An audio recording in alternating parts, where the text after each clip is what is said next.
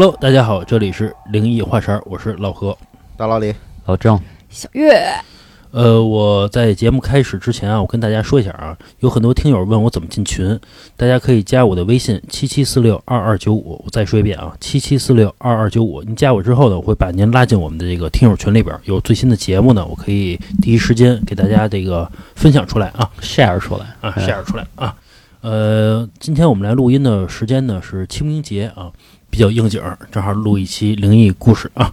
这个小月开场，行，那我先给大家分享第一个啊嗯，讲一个这个热场的故事。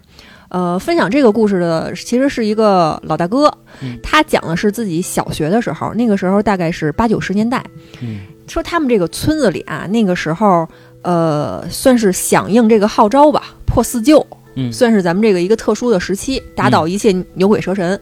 然后，所以他们那个村子里实行了一个什么样的这个规定呢？叫平坟头。哦啊，让让谁谁去呢？就找他们这些小孩儿，上小学这帮小孩儿去平坟头去。这个平坟头是怎么着啊？就真的就拿着那个铁锹，拿着铲子。去把这个周围的坟头全给挖了。他现在一回想起来呀，也觉得这个挺奇怪的，说这个村子里啊，竟然没有一个人出来阻止，因为村子里埋的都是这个村子里人的长辈啊，嗯你挖人祖坟，没有人跳出来阻止这件事儿，嗯也可能是响应这个国家的号召，没有办法，嗯是一层一层推下来的，就嗯必须得听嘛。说那个时候啊。他们其实并不是很明白这个平坟头到底是要干什么，破四旧到底是怎么个意思，只是觉得自己啊有一天不用上学，是吧？我还能拿着铁锹出去玩儿去，挺开心的。是啊说这个有一天啊，他们又接到这个命令了，去平这个村东头的这个坟头去，一片坟。说这个平坟头是怎么着啊？就是老师啊指哪个坟，他们就杀气腾腾的就冲过去 啊，真的就是啊，一铲子下去就把那东西就给挖出来了嗯，指哪儿打哪儿，啊，对，指哪打哪嘛。然后说他们那个上午就去平了好几个，也没出什么事儿啊。嗯到了中午的时候，哎，他们在平一座老坟的时候出现意外了。说这个老坟可能真的是年代太久远了，那个土啊都长瓷实了，特别特别的硬。这一铲子下去啊，也没什么反应，就得使好几个人啊，就是踩着那个铁锹的那个沿儿，嗯哎，使劲踩着那么挖，才才把这个土给铲动了。结果呢，这个铲着铲着，其中有一个小学生特别猛，可能长得这个膀大 腰圆的吧，说觉得我劲儿大，我来，你们都上后边去，就把这个坟真的给铲开了。结果铲的差不多这个撬开三分之一的时候，从这里边啊钻出来一条蛇。然后用他们当地的那个话说，可能就是方言嘛，就大长虫，大长虫，就是一帮小孩叫着大长虫。然后就是这个特别猛、膀大腰圆的这个小学生上去啊，就一铲子把这个蛇给铲成两截儿了。哟啊，那个脑袋跟屁股拧着拧着，这蛇就不动了，就是这长虫就死了嘛。然后死了之后呢，当时哎，他们他们不懂事儿啊，还觉得这个哎你挺英雄的，下回这种铲坟的事儿还得是你来，都得听你的，你是老大哥真他妈孙子 啊！啊。结果呢，这个打蛇的就这二愣子，第二天就没来上课。然后当时呢，这个他们都没有把这个二愣子不来上课的事儿啊，跟他前一天铲蛇的事儿联系在一起。结果过了这个两三天之后，发现那人还没去学校，哎，就觉得就挺奇怪的。老师也奇怪呀，还上他们家家访去了。嗯然后去家访去呀，一看啊，就发现那个小孩儿一直高烧不退，然后哇哇吐，然后吃什么吐什么。然后说这个两三天过去，这孩子呀、就几乎就脱水了嘛，你什么都吃不进去，然后一直吐，嘴里一直还说着胡话。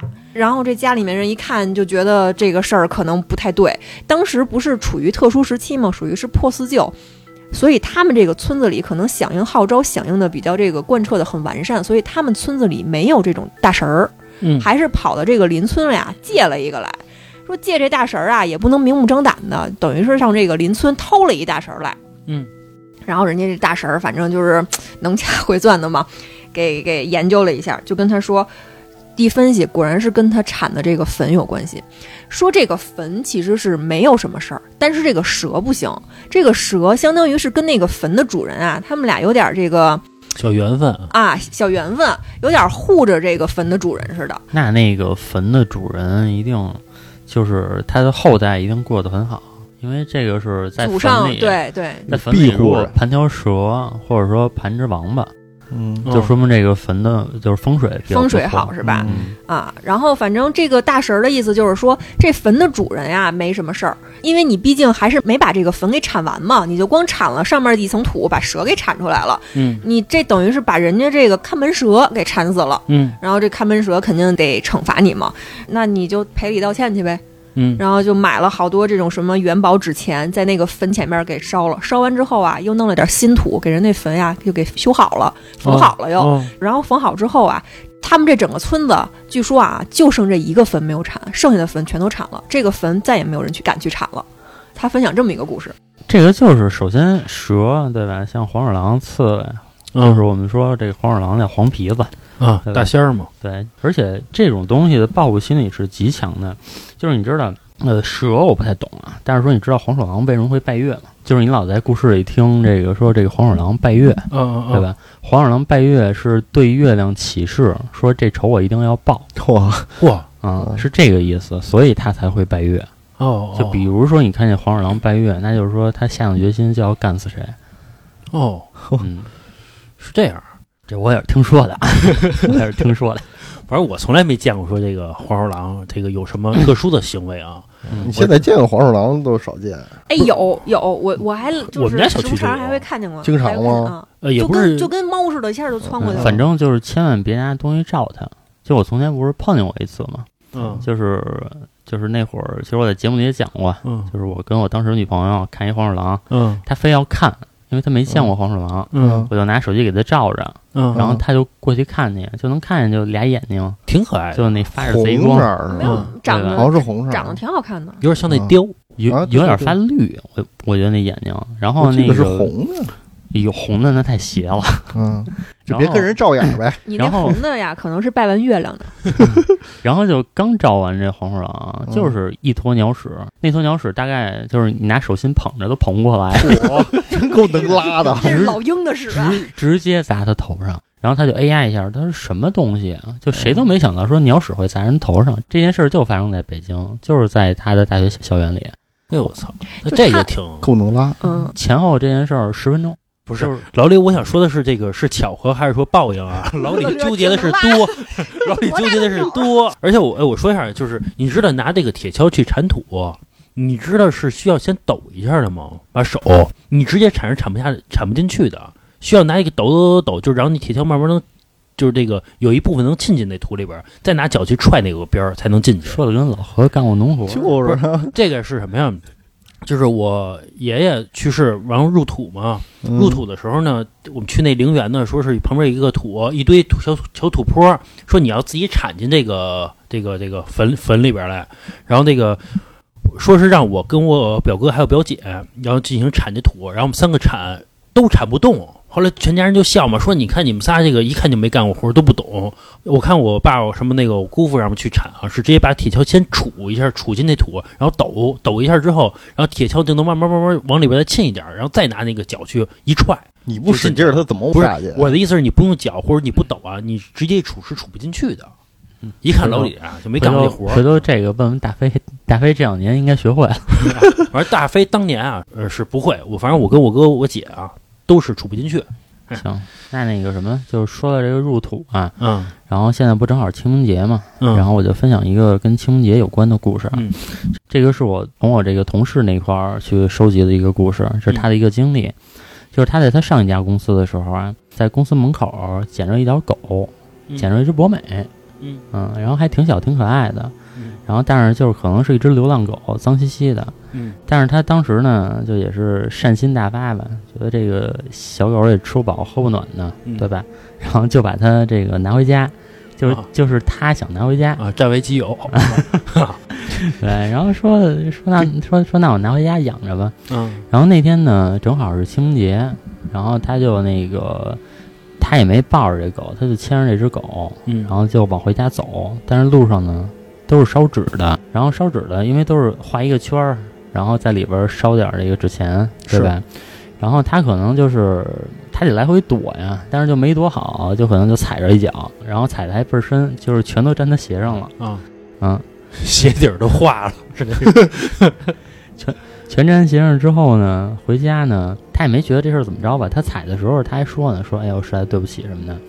然后回家之后呢，把这个狗放下，然后这个狗就一直朝着它的位置叫唤。哦，嗯，然后朝着它位置叫唤之后呢，因为它也没有往那个它踩这纸钱的这方面去想，嗯然后他就觉得是不是这个小狗可能这个流浪时间太久了，刚进家它不适应。然后呢，他也就没太当回事儿吧，然后把这狗安抚一下，然后他就睡觉了。嗯然后第二天早上一醒，然后他就发现他发烧了，因为其实他没有任何征兆，他不是因为感冒或者因为是一些其他原因，他就是莫莫名其妙的发烧了。然后这个时候他就意识到了，他他自己有意识到，他说是不是因为我昨天踩了人家一脚，嗯对吧？然后他就给他奶奶打了一个电话，因为他奶奶啊是村里的，嗯，然后就比较懂这些东西。嗯然后他奶奶就说说那你你挣了钱让别人踩一脚，你也不开心啊，对吧？所以你就去那个原来那位置赔礼道歉去吧。然后就是说这个跟他奶奶挂完这电话呀，他已经三十九度了，哦发烧已经三十九度了，但是他还是强忍着发烧，嗯然后去那个昨天那个位置，然后又给人烧了好多，哦嗯，然后回来之后到了晚上烧退了。哦嗯，这个是我那个同事跟我说的一个他真实的经历，就是说这个清明节的时候，要是说看人烧纸什么的，还是尽量能躲远点儿就躲远点儿。是我现在就躲上，但是有时候太多了，他那个有时候圈挨圈儿啊，对，他有他不那个是圈儿，我一般看见我都绕着走。反正我是走那个圈外边那个边儿嘛。对有时候有的时候，因为在它是烧纸在这个路口嘛，嗯，但是比如在其中一个方向里边全是圈儿，太多了。反正尽量别踩着呗。你别踩人圈儿。啊、嗯我记得小月以前就不注意，他有有时候我跟他遛弯的时候，他就该踩踩。嗯，后来我就给他拦下了，也许我救了他一命嘿，啊。大善人说起这个蓝呀，我给大家分享一个，确实是老何有一次我们俩遛弯儿的时候啊，人家跟那儿烧烧纸呢，他呀拦我，结果啊自己一脚踩进去了。哎，这个烧纸它有方位吗？有的，比如说一十字路口，你必须要在西南角，或者说比如说东北角它它这种。他这个是这样的，嗯你在十字路口烧，嗯，这个是因为十字路口这个地方的阴气最重，所以才选择在十字路口。嗯如果说你不选择在十字路口，以我的这个道行知识认为，嗯我觉得也可以，你找一个比较阴的地方去烧，我觉得也是 OK 的。但是说烧的时候是有一个讲究的，嗯这个是你在画圈的时候，不是把这圈封死了，啊，留一口嘛，对，留一口，然后这个口的方位是有讲究的。朝西，呃，朝坟的那位置是吧？不是不是，它具体朝哪个方位我忘了，反正就是得留一个口，然后那个方位是有讲究的，意意思就是说让人过来拿一点嘛。然后那个还有就是说那个还有一些纸钱要嗯烧在圈外边儿，这个是给路过的人分一点儿。哦啊，省得人家跟他抢。哦哦！哎，说到这个烧纸钱儿啊，那个我四姨就是嗯我们家一亲戚呢，开了一个佛龛的一个，说是店也可以啊，也可以说是一个小寺庙似的，就这种这种店吧。嗯然后他就是我姥爷不是去世了吗？然后我四姨他爸呢也去世了，就是他爸和我姥爷是亲兄弟。他就说说帮我这个我姥爷也放了一个龛位，帮烧了点纸钱儿啊，包括这个供奉什么的。说这个后来我四姨她有一个师傅，那师傅是能帮人看事儿的那种，真的是有点道行的那种。他说他能看到我四姨他爸现在过得怎么样，说现在已经那么厉害，啊，说现在已经是转世成人了，并且都结婚生子了，啊，说过得不错。然后我妈就问说：“那个，那我姥爷过得怎么样啊？”嗯，说那个你姥爷过得不错，在那边啊，嗯说那个就是可好了，结婚生子了吗？嗯那没有，那时候刚刚开始，刚刚开始，这个去世没没几年，刚刚开始。然后这个后来，然后我们家有一亲戚，在之前节目里我说过啊，我们家一亲戚就是上吊自杀了，是，呃，就是我其中一个姨嘛。后来，然后我妈就问说他过得怎么样啊？他说那师傅说说他在那边过得可苦了，说这个六道轮回的所有的苦全都过一遍受一遍啊，全都过一遍。说这个由于是自杀的人嘛，嗯所以说这个这个人啊，千万别自杀啊！说这个想想死容易，说死了之后更痛苦啊！说在这个基督教里边也说嘛，说嗯死自杀的人是上不了天堂的嘛。对，行，那个小月再来一故事啊。行，我接下来再给大家分享一个啊，呃，分享这个故事的呢，他讲的是他们家亲戚的一件事儿。嗯这个小哥哥是住东北，嗯嗯、他们家房子其实挺大的，大概可能得是三居室。说他们家有一亲戚啊，也就是说他舅舅跟他舅妈，嗯，说这个舅舅舅妈呀是做生意的，嗯、有一年呢，这个算是这个生意这个收收成不太好，赔了点钱。到了冬天呢，就怎么办呀？就是舍不得这个取暖费，可能这个东北啊越往北，它这个取暖费比较贵，舍不得这取暖费呢就没交。没交就说就怎么着？说我们今年冬天呀，能不能上你们家呀凑合一冬天去？就蹭人家暖气住去了。嗯这生意是真不行啊，对，等于是他这个他舅舅家这一家三口，他舅舅舅妈还有他一个四五岁的一个小妹妹，这一家三口这冬天呀就上他们家去住去了，也赶上他们家房子大，住得开，那就凑合着呗。人家家里提出这么一个请求来了，这这个等于是这六个人在这房子里边一块住。有一天晚上啊，他们这一家三口就分享故事，这一家三口已经睡睡着了。他舅舅这人呢，有时候晚上啊，好自个儿喝个酒啊，抽个烟，看会儿电视什么的。等到他舅舅去睡觉的时候，已经是差不多夜里一点了。他这个舅妈呢，已经哄着他那个四五岁的这个小小妹妹，已经去睡觉了。等到他舅舅玩完了，再去去睡觉的时候呢，发现呀，他这舅妈呀躺在床上，开始说梦话。一开始呢，呜呜囔囔的，也听不清。嗯，到后来呢，开始骂脏话，骂的那个话呀，就特难听。嗯他当时，然后舅舅一听，这是我操，这什么意思？这是平时啊，因为他舅妈是一个就是挺斯斯文文、挺文静的一个那种小女人，然后没想到这个一一做梦，这是还还有第二副面孔，嗯就是觉得这个放飞自我啊，了放飞自我了，就说拍拍他舅妈，说是怎么回事儿，遇到是啥委屈了，你醒了跟我说。结果怎么拍他舅妈呀，都拍不醒。这个噩梦越往后做，面目越狰狞，骂的话呀也越越越来越难听，声音也越来越粗，就像一个男人一样。结果他舅舅啊，就有点吓吓着了，就说这是怎么个意思啊？更使劲的摇了摇他舅妈，再一摇他舅妈呀，他舅妈呀咕噔一下坐起来了。坐起来之后啊，就是眼睛睁得特别大啊，扭过脸来就要掐他自己的那孩子。他舅舅一看就吓坏了，就赶紧是就是拉他舅妈那手啊。结果一个百十来斤的一个女的啊，劲儿也不知道怎么那么大，差点啊就就把他那四五岁那小姑娘啊，已经开始就是掐的呀，都已经翻白眼儿了。哦，啊，就是六亲不认的嘛，就就那劲儿使的。他舅舅一看就吓坏了呀，然后这个声音也非常大，就把这个睡觉的这他们这一家三口也吵醒了。这这个剩下这五个人嘛，反正就围着他舅妈，说他舅舅跟他爸两个人真是使了吃奶的劲儿，才把他舅妈从他妹妹那脖子上给蹬下来。蹬下来之后呢，说他舅妈呀，这披头散发的，大小便也失禁，弄得床上地上都是屎尿的。然后这个人就是形容疯癫呀，就像疯了一样，一直跟那儿滋儿哇跟那儿叫，然后骂一些特别脏的话。不用说呗，这东北的可能都懂，一看这样，那肯定就是中了邪了。连夜就是请了一个神婆，说给看看，说这神婆呀也确实挺灵的，就问他，就问他舅舅说你媳妇儿今天白天去哪儿了？他舅舅跟那儿哆哆嗦嗦的，一边哄着他那四五岁的小妹妹，一边说也没去哪儿啊，他今天就回我们那个没交供暖费那家里啊拿东西去了。然后说这个你媳妇儿去拿东西去，走的哪条道啊？他那舅舅就说说好像说那个电梯呀、什么的，好像今天有问题。呃，他说他走的是啊装修工人拉车的一个，就是在楼门旁边有一个那种坡道，嗯，就是挺比较阴森那种坡道。这个神神婆就说说这个你媳妇儿走这坡道的时候啊，经过一常年见不着光的一个拐角的地方，被一个蹲在那儿的戴着黄色安全帽、穿着工装的，就是跟大飞可能差不多，被那么一个人给跟上了。哟，你说这个神婆基本上就把那人说那个长什么样，然后包括你想戴一安全帽，穿一破不拉几一棉袄，看着呀眼神还特凶，就把基本上把那人什么样子都给形容出来了嘛。然后这就那个家里人就赶紧问呀，这好家伙，这是为什么跟上他呀？然后那个大婶儿就跟他说，说也没有为什么。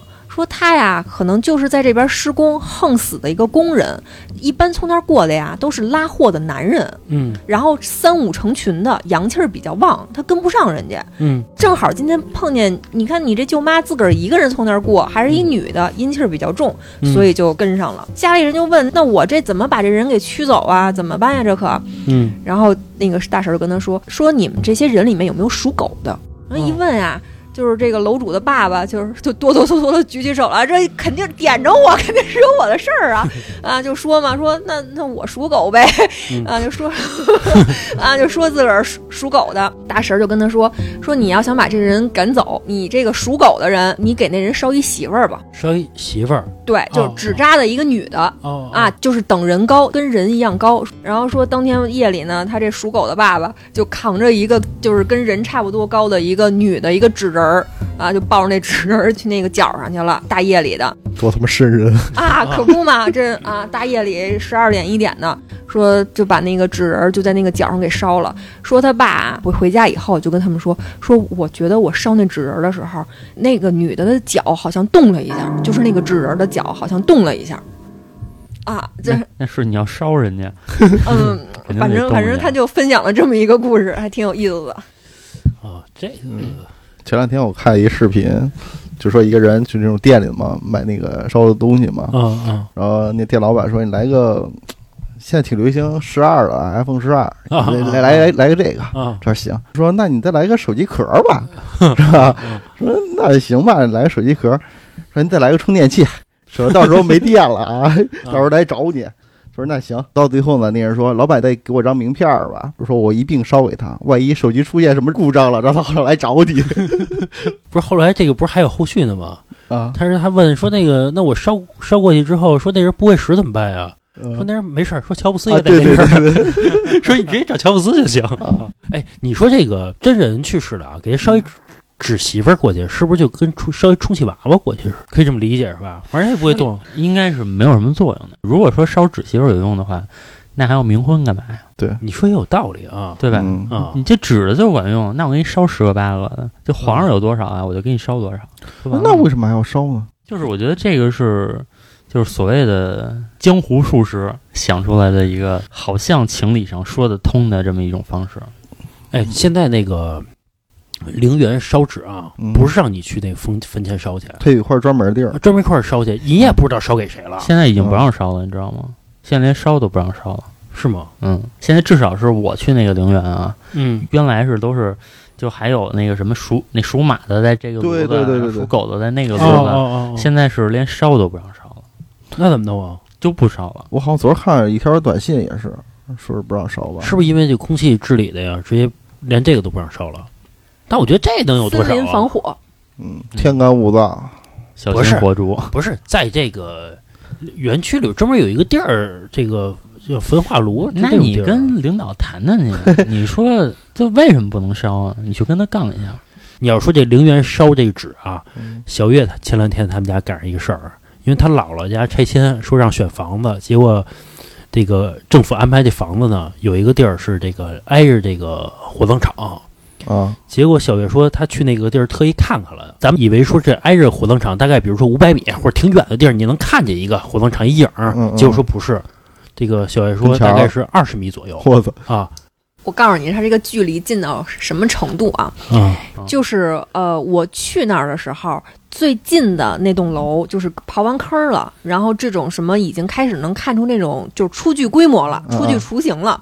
我一看啊，离这个殡仪馆就是最近的那个楼啊，我不骗你们，就是基本上这个一层的住户，嗯，然后拉开窗户，首先映入眼帘的，离它大概就是二十米就能看到那个焚化炉殡不是殡仪馆三个字儿。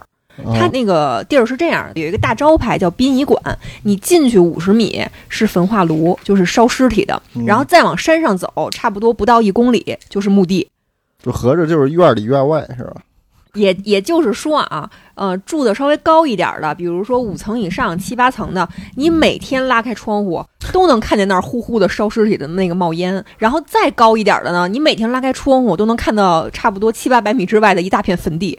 然后据说啊，因为这个市政府可能也觉得自己这样啊太操蛋了，你这不欺负人吗？然后给那些住户承诺的是，你选这个房子，我承诺你这个焚化炉、火葬场、搬搬搬家不跟这儿，但是你火葬场能搬，你墓地不能搬呀。是，你家楼底下还是墓地，啊！反正有一特别逗一事儿啊，他们那个选房是排号，我不知道按什么顺序啊，反正排号就是先你抽号嘛。对你先你第一号你就先选房子，对，当然它有不是说只有这个这个这个火葬场这个房子啊，它有几块小区让你选，那那人家肯定不选这块儿嘛，对吧？对，结果那个小月他们去看房子的时候呢，有一人是排的特别特别往后，嗯就是肯定就是他。嗯，这个选择这个火葬场的房子弄不好啊，他就是这一二层，就是最不好的位置。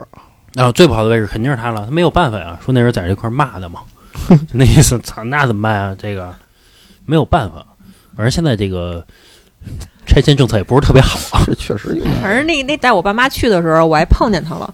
我听那大爷就是，反正北京老大爷那样吧，操他妈的，谁爱住谁住去，白给你你住吗？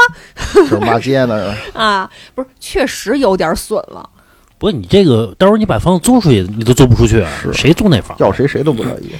对你，关键是你每天开门看见这个你就完了呀，他得往里头拉尸体啊，就是从那儿过的永远都是灵车。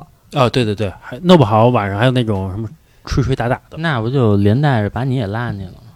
对吧？你天天对着那门儿，就嗯好像是跟你随时要进去一样。嗯甭说在那儿住了，我那会儿听我妈说过一个事儿。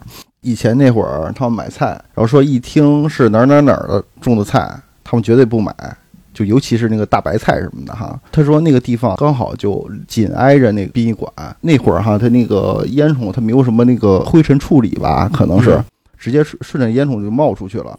直接那个大白菜，它它是包着菜叶子上，对包着长的，就长长一叶之后再往外长，等于合着把那个灰也全都包里头去了。那你说那个小月刚才说要就是分配那房子啊，你要是在这个七八层，你飘过进来的烟，那都可能是烧不是因为人的烟啊。那个时候烟筒没有处理，现在当然环保很多了。你哦你要飘的话，你你你，我跟你说啊，你都不用说那附近的西城不也是吗？西边烧的尸体全飘过来了，哦，那人菜市口还是砍头的呢，就是对吧？现在菜市口多贵啊！现在不是要那个要叫什么用冻死亡吗？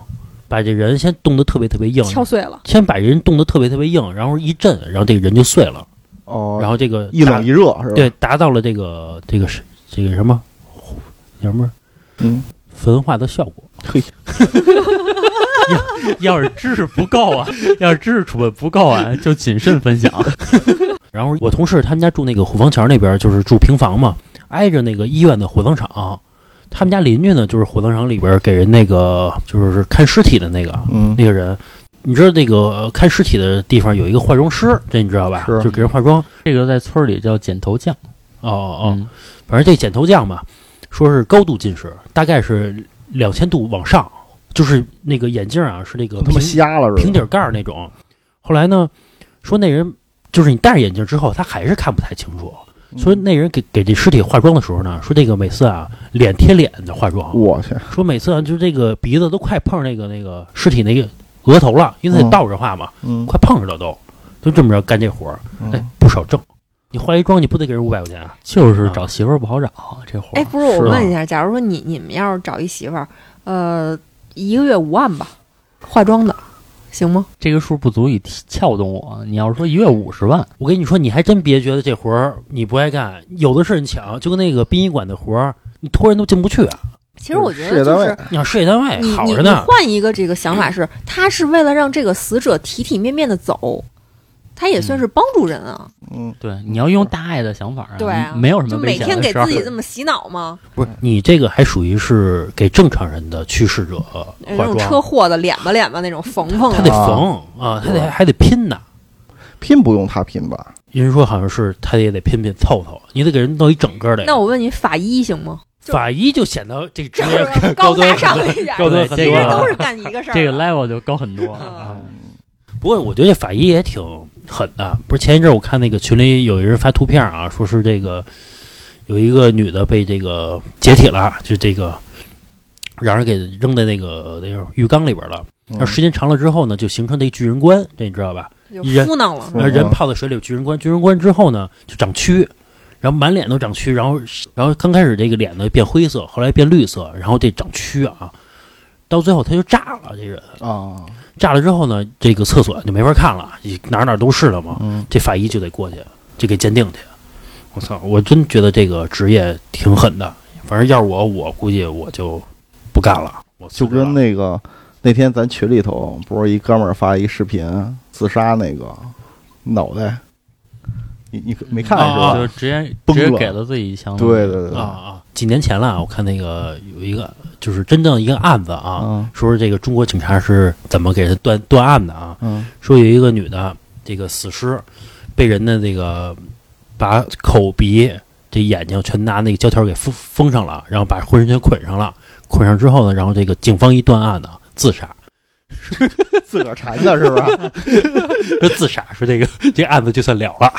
行吧，那个老郑再来一故事啊。行，我要讲的这个啊，这个是一件上过新闻的事儿。嗯对，这个是发生在马来西亚，然后有媒体报道过这件事儿。嗯在吉隆坡往北大概五十公里啊，就有一片跟度假区似的那么一个地方，嗯叫云顶高原。嗯然后云顶高原呢，它里边有一个，就包括有赌场啊什么乱七八糟这些娱乐的嗯娱乐的设施，其实一个算是一个娱乐很齐全的这么一个地方。嗯这件事儿呢，就发生在那个地方。当时呢，是有一对儿小夫妻，嗯然后那个女的就说呢，说我都没去过这个云云顶高原，嗯说你要不带我去玩一圈儿？嗯然后男的就说那走啊，对吧？然后开着车就带着他媳妇儿去了，然后去赌场里什么的全都玩了一圈儿，玩了一圈儿呢，但是他们住的地方啊，其实是在这个吉隆坡。嗯。嗯，因为他们开车嘛也方便，那我觉得我就白天过去玩一圈，然后我再开回去。嗯，然后在开回去的时候啊，车坏了，嗯。车坏了，但是但是那一段路上呢，就是呃有车，就不时有车经过，嗯。但是也不是算特别繁华的地儿，就相对有一点偏了。嗯。然后就她老公就说说呢，那个我下去看看去，我看看能不能从周边，我看我能找着修车的呀，或者怎么着，就我下去转悠一圈儿，你呢就在车里待着就行了。然后她就在车里呢待了大概半个小时，嗯，然后她这个老公呢也一直都没回来，然后她就发现一个现象，旁边不时的有车经过，但是那个所有的车，他们行驶的速度其实比如说都是均匀的，嗯。六十迈的速度，但是一经过他们这辆车的时候，嗯，司机立马一脚油，就蹭一下就变到一百了，就冲过去了。就是每辆车都是这样，啊。然后他就在车里坐着，他也不知道怎么回事儿。他说为什么？就是一到我面前，然后全都踩脚油啊？然后这个时候呢，来了一辆警车，嗯。警车就在他大概十米的位置嗯。边上停下了。嗯。两个警察下来，把枪掏出来了，哦然后就指着他，然后就拿这个喇叭喊说：“车里的人出来，现在出来，不要回头，朝我跑过来。”啊，嗯，然后那女的说：“觉得我也没犯什么事儿，这是什么意思？嗯那警察叫我出去，我也得出去，然后出去。然后警察又嘱咐说：你不要回头，你就直接跑过来。嗯然后 越这么说呀，越想回头看看。是，但是这个女的也是强忍着好奇心，你知道吧？那她不让我回头，她万一开枪怎么办啊？嗯那我就不回头，我就朝着这个车跑过去了，跑过去，然后警察一把把她拽上警车了。哦拽上警车呢，但是这个女的还是抑制不住自己的好奇心啊，然后往后往车那块儿瞥了一眼，她发现啊，她的车顶上嗯坐着一个白衣服，一看就是一个女鬼的东西，正在抱着一个头在啃。嚯，哟她老公对，然后后来是在这个大概是在这个车几百米的位置找着她老公的尸体了，没有头。这件事儿啊，就是在马来西亚的媒体上报道过，然后还有人把这个视频传到了网上。我操，我觉得最勇敢的是那俩警察，真的是人民的好公仆啊！他也没有办法，是，因为因为这事儿我就我要走让他了，撞上了呗。不是我的意思是，要是因为这事儿他走了，就工作也就丢了。你这你都不敢上，你这干嘛呢？要是我，我就说我没看见，啊，啊，什么东西啊？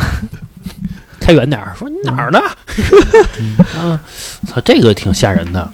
嗯还有之前啊，我看过一个视频，说是这个阿根廷，嗯说是在一个小区里边儿，它小区里边儿呢有一个荡秋千。咱们一般秋千呢，就是得有两个秋千嘛，就两个座儿的地儿吧。嗯，然后其中有一秋千呢，就莫名其妙的就来回摆。你刮风了吗？不是，你听我说呀、它摆了二十四小时，一直摆着。然后这些专家就来了，发现就是除了这一个秋千摆啊，其他秋千丝毫不动。这事儿还用找专家呀？专家来了，专家然后就检查说周边有没有磁场啊，会影响这个这个这个秋千的摆动吗。嗯后来到到最后呢，也没解释出来。啊后来他自己不动了，专家又走了啊，风停了，啊，说反正周边啊，说是一点风都没有啊，纹丝不动啊，很难解释这个事儿啊。老郑来一个，啊，行，那我就再那个分享一个故事啊。这个故事啊，是我那个从其他地方从网上看到的，是发生在一个大一军训的一个军营里面。嗯，所有人上大学的时候，大部分学校啊，不都需要军训吗？嗯军训七天，然后长的十四天一个月，是对吧？可能琢磨这个十四天一个月的时间，能改造一个人，对吧？对能让这个人的这个作风啊，然后平时就对吧，不管是非常的勤快上进也好，嗯反正就是在咱们国家都是有这么一个传统在的嘛。是是，然后这个呢，就也就是发生在某高校里面。嗯然后呢，几个小哥们儿军训完了认识之后呢，晚上一起吃的饭，嗯对？吧？然后晚上军营里还有这个小卖部，嗯一起买点吃的，喝点然后然后喝喝不了啊，就只能说坐着，咱们大家一起聊聊天儿，因为刚认识，男孩儿嘛，对吧？嗯就好这个。然后其中有一个同学，就比如我给他起一名字叫这个叫这个小 B 吧，嗯其中有一个同学就说说，哎，你们玩过笔仙吗？好，嗯嗯，然后他们就传统节目，对对，就就这个问题就探讨起来了。然后可能有人表示说支持，有人表示说不支持，对吧？就觉得那个是假的。是，然后后来这这个小 B 就说：“那咱们一起玩一次吧。嗯反正说这个就是我觉得在军营里，对吧？嗯也都是血气方刚的嗯老爷们儿，对吧？但是我这儿我要说一点啊，军营是一个阴气非常重的地方。”是吗？并不是像咱们想的那样，说军营里是一个阳气很重的地方，军营哦相反是一个阴气很重的地方。然后这几个人就玩笔仙，玩笔仙呢，先什么情笔仙，对吧？嗯笔仙笔仙，然后嗯然后那个快快显灵是吧？啊怎么怎么着，嗯然后笔仙就，然后说那个笔就动会儿了，这时候那个笔就动会儿了，嗯然后呢，旁边有一个不信的同学，嗯他就说说这个是一个什么物理现象，对吧？啊怎么怎么着就解释什么人的力啊什么的。嗯但是呢，这个小毕啊，虽然认识时间不久，小毕在这堆孩子里还有点威望，就是说你还别说话，就是你闭嘴、嗯啊，就是不用你解释。然后他们这几个人就开始问笔仙问题，问的问题呢也都是说我这个我这个什么时候发财啊？我能不能长寿啊？嗯然后我这个我能找着媳妇儿吗？啊，对我那个什么时候能把第一次献献出去？嗯，对吧嗯然后笔仙都对他们的问题一一作答了。但这个时候有一个同学小 C，嗯小 C 问了笔仙一个问题，说我什么时候死？嚯，这个时候呢，笔动了，笔在纸上呢写了一个一。这个小 C 一下就虚了呀，说你这个一是一分钟、一小时、一天。还是一年，对吧？要是我就想的是一千年，就我也不知道他这个到底是一个什么意思。当时已经是思维上肯定是有一点混乱了，是害就怕了啊觉得对对怕了，然后就把笔一甩，就我他妈不玩了，嗯。嗯。对，就说这个他妈就是没这个，然后他就从心理上认可信那个科学解释那个同学了，啊是嗯。能理解啊，但是其他同学就怪他了，就是说玩笔仙的时候你不能自己停止，忌讳，对，不能把这个手腾出来，嗯你不能离笔，那你现在离笔了，你让我们怎么办呢？嗯是对吧？结果呢，那也没办法呀，对吧？只能玩着玩着睡觉了。睡觉的时候，小 A 在半夜起来的时候想上一趟厕所，嗯因为小 A 呢睡在上铺，然后他得先从上铺得踩一下下铺的边儿上啊，嗯才能下去。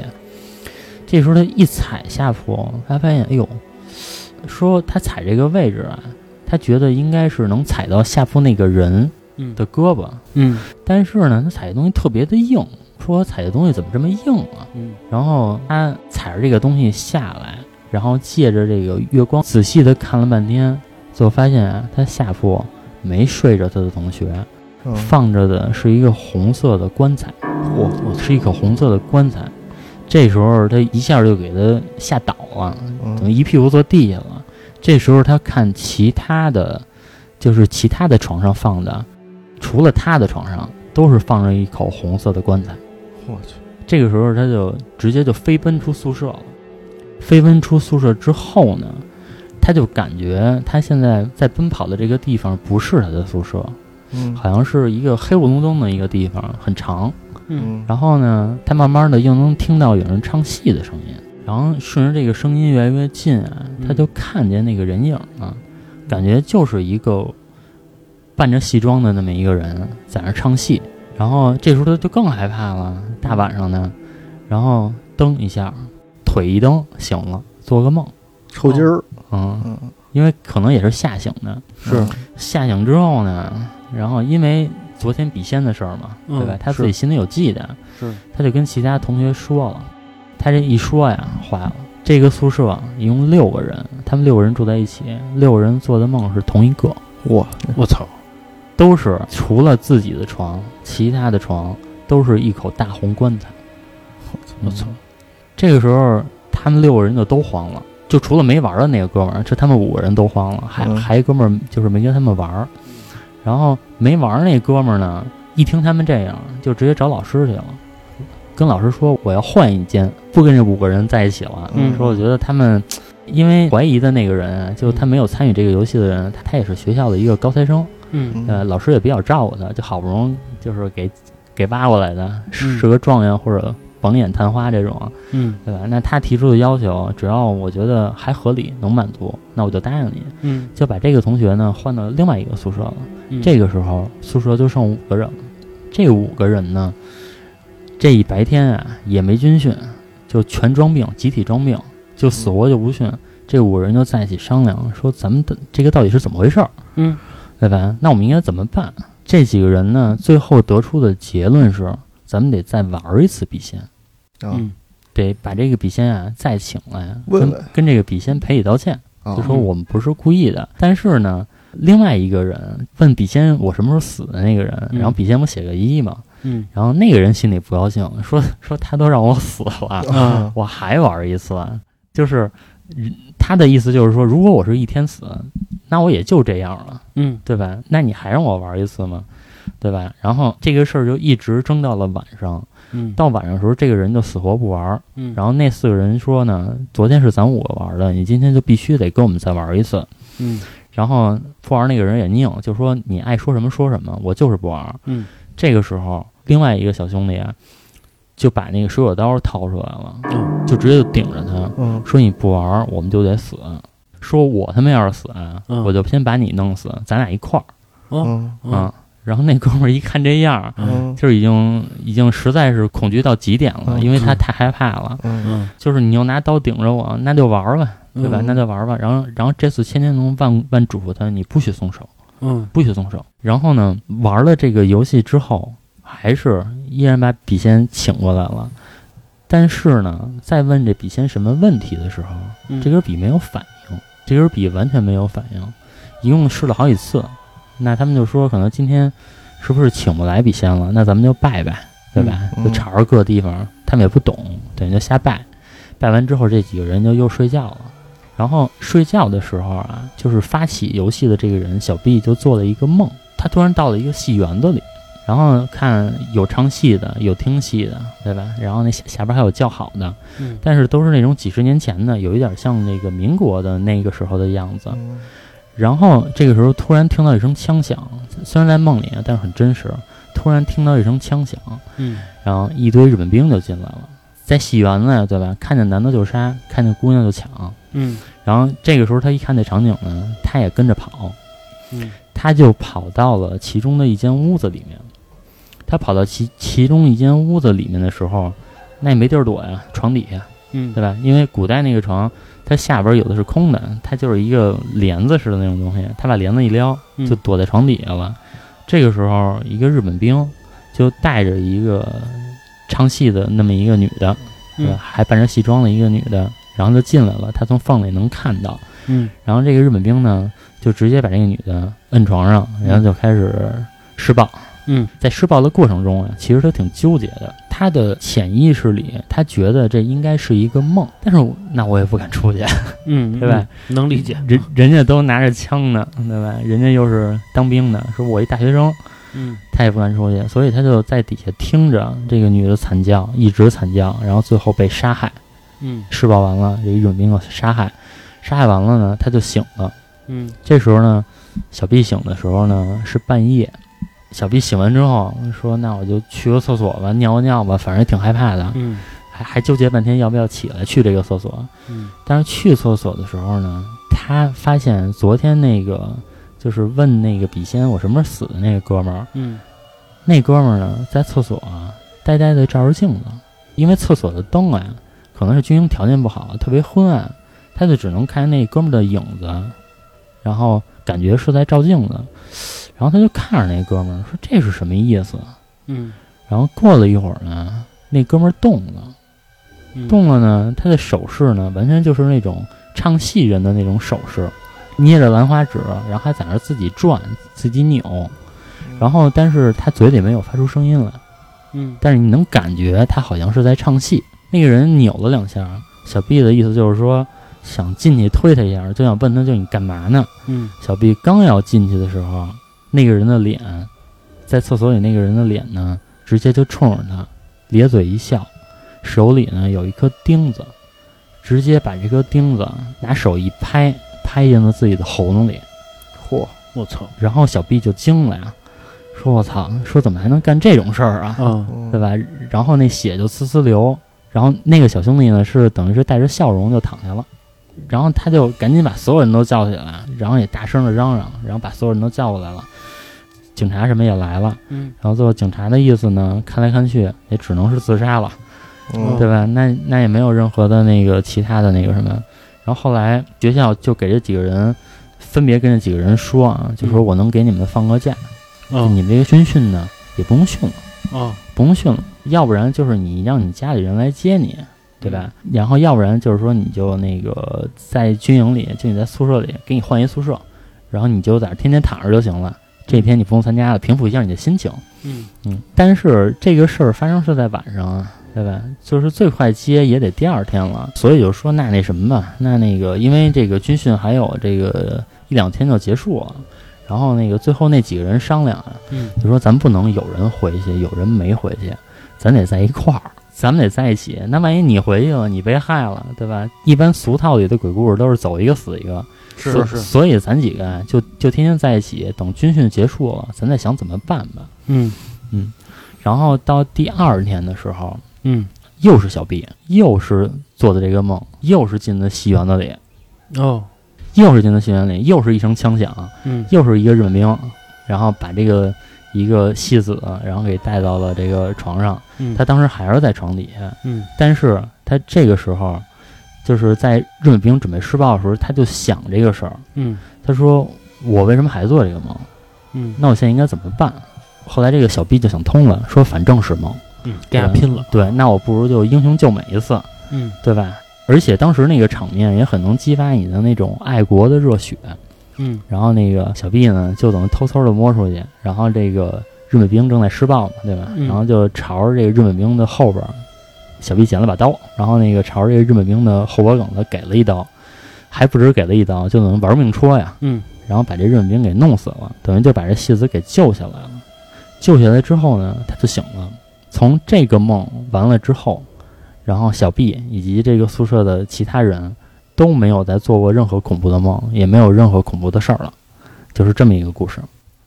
哦老郑讲了个电影儿，啊，这个 这个离奇的故事啊，等于说是他在梦里边，其实把那女的给救了，嗯，对吧？那女的其实也就是想让他们救她，啊，可能是那那女的有怨气，嗯，对吧？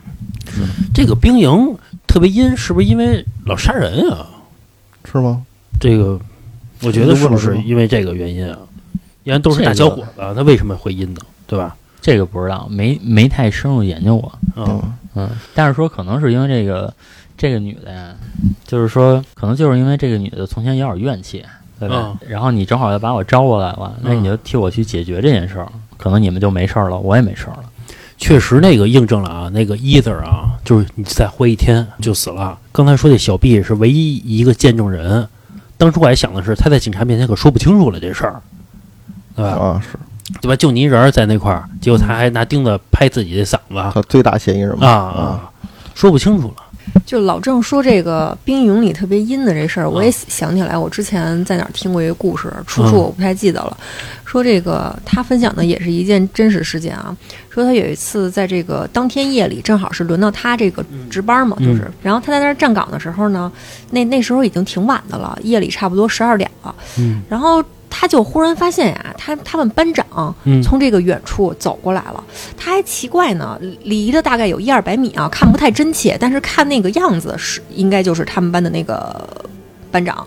然后他还奇怪呢，说这个大晚上呢，这个军营得有制度啊，这个班长不睡觉，这是干嘛去了？嗯，那个等到班长再走近一点呢，发现呀，这个班长后面啊还跟着一女的。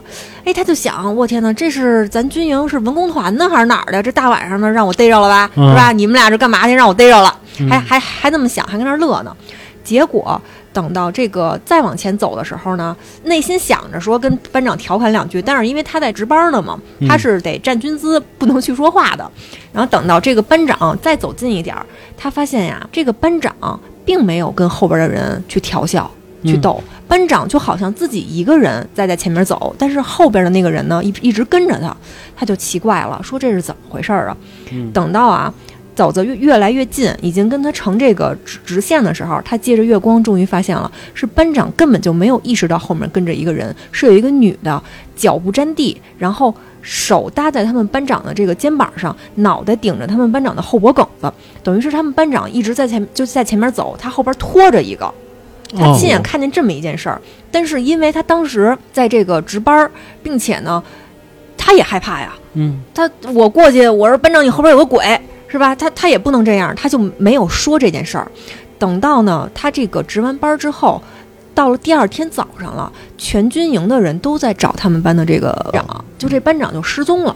然后找了差不多得三四天才找着，但是找着之后呢，领导啊，就是首长什么的下了死命令，说这件事儿全军营的人谁也不准说，就是他到现在他都不知道他们班长到底遭遇了什么，就是最后是给出的答案是，就是给他们班长判定一个叫训练过度死亡，但是当时他们班长到底是死相是什么样，死因是什么，谁也不知道，就这么一件事儿。